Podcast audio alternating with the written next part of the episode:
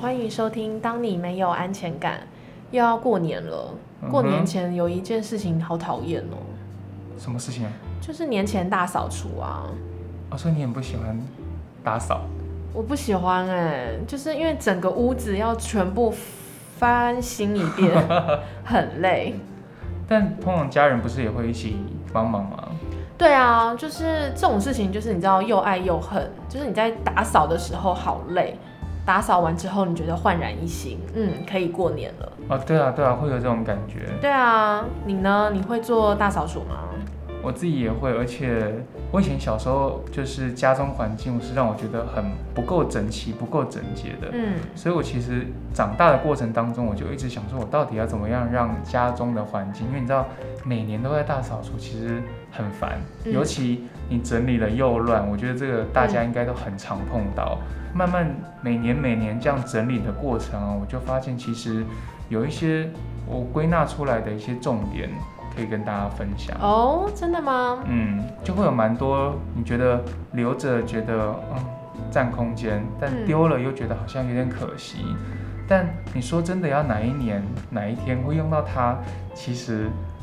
也不知道哎、嗯，我觉得蛮多这种东西是一直留在大扫除过程当中，会拖延我们在打扫这件事情，就是整理这件事情的效率上面。因为其实通常大扫除可能就花掉你一整个周末嘛。对，对，所以多数时候其实留在你的居家环境当中的这一些丢不掉又不知道该怎么处理的这些东西啊，都所以你的是意思是说，这些就是你的财务决策中所产生的垃圾吗？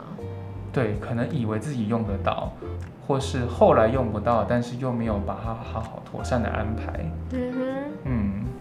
然后我碰过有朋友啊，他就是标准的会把购物袋这件事情给留下来的人。嗯那购物袋可能就是一般大多数都是纸袋，而且你知道现在袋子的设计其实奇形怪状都有对，各种大小都有。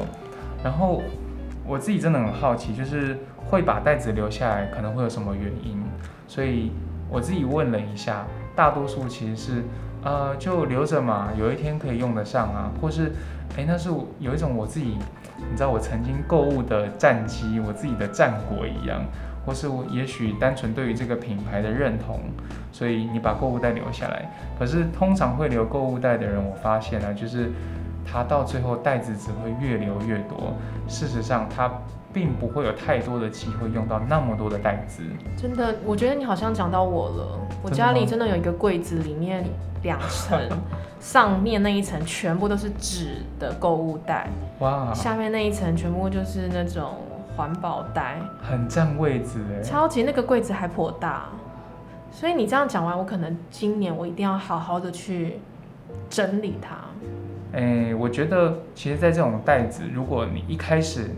你并不好直接把它丢掉，你没有这么干脆的话，没关系嘛，你可以今年你先挑，也许十个或二十个留下来，先把大多数的给丢掉。嗯，其实我觉得它是一个渐进的过程，因为感你觉像是设定目标。对，没 错，你把目标给拆解，嗯，这是我们前几集有分享到对啊的。呃，另外再分享一个给大家，如果你觉得这个袋子真的很漂亮，然后也很精致，觉得希望让它有再一次被使用的可能的话，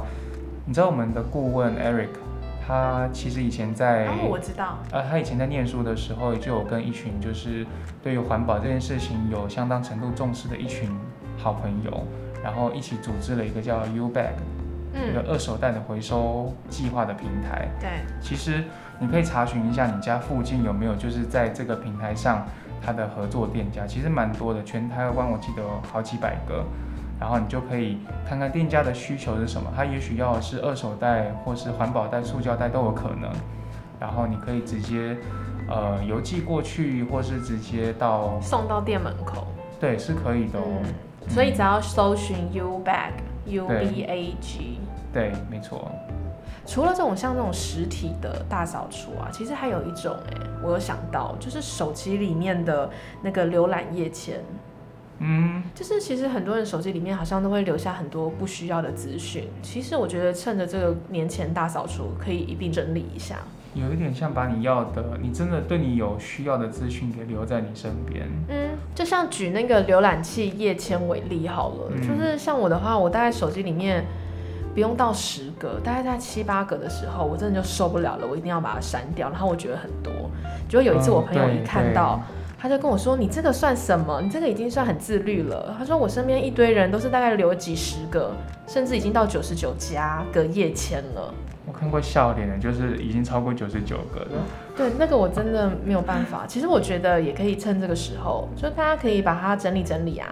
嗯也当做是一个大扫除嘛。不只是实体的自己的家里面，那手机里面的东西也可以清理一下。也是因为手机也是一个每天你在相处的空间嘛。对啊，嗯养成一个就是整理空间的习惯啊，嗯，丢掉不必要的垃圾。也跟我们之前很早的一集提到的，就像那个 app 也是啊，你很多用不到嗯的 app，、你真的确定你真的用不到它的时候，你就果断的把它删除吧。对啊，嗯，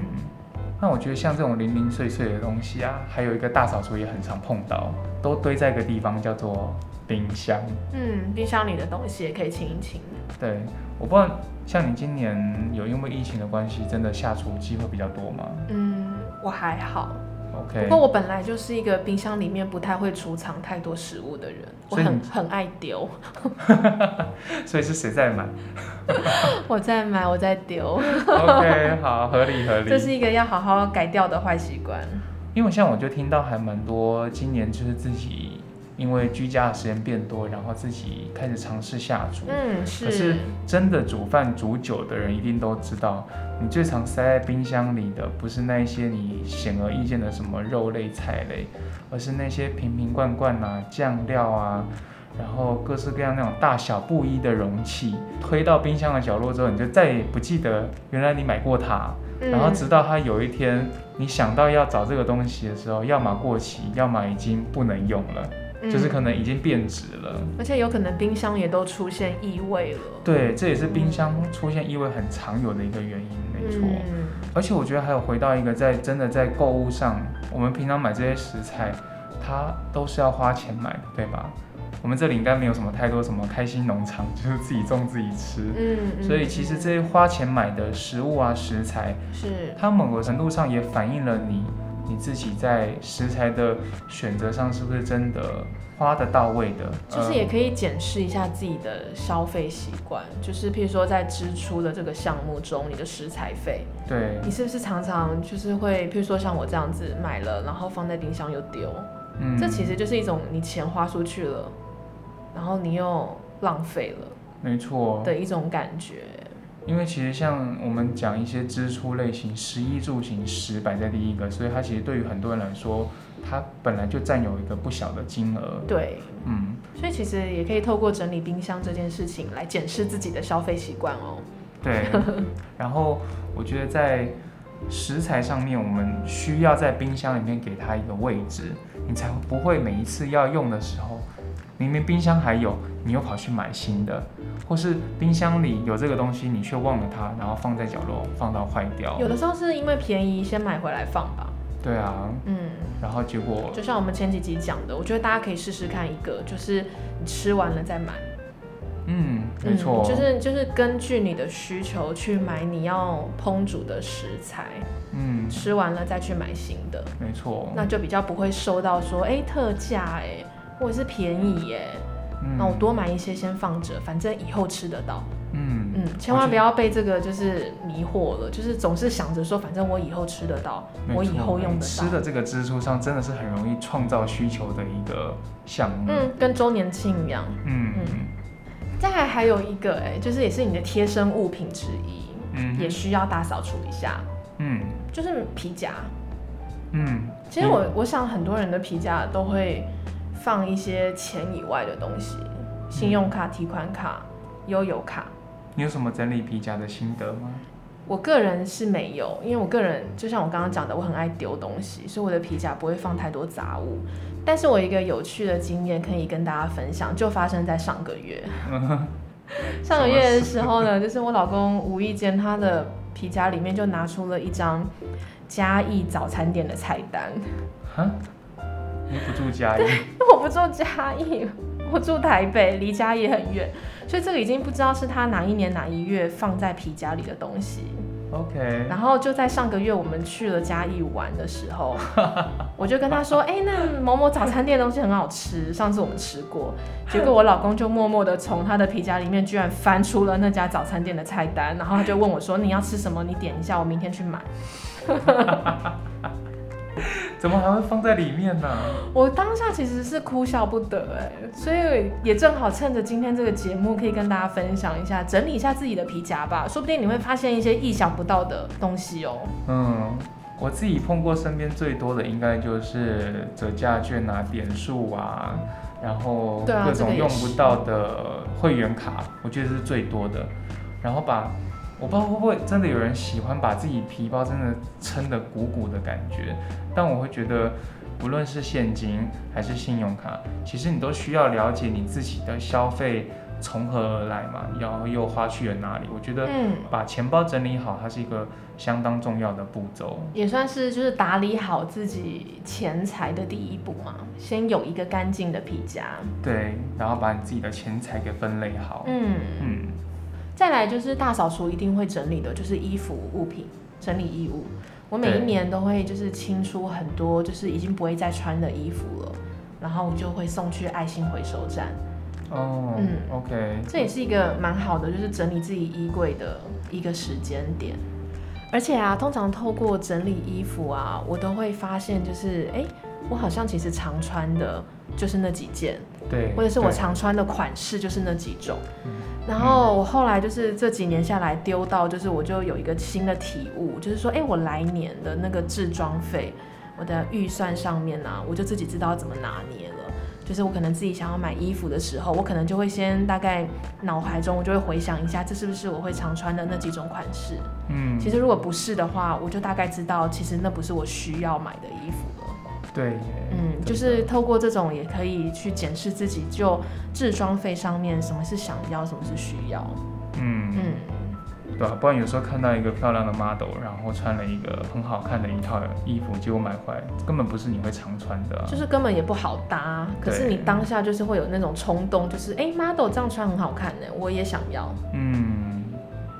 我觉得衣物的部分我自己还好，但嗯我自己啊，其实以前最常、最多整理到的，其实不是食物，也不是衣服，也不是袋子，哦，那是最什么？多的是其实就是杂物跟收据类。啊，然后这些东西我其实都点过很多，包括像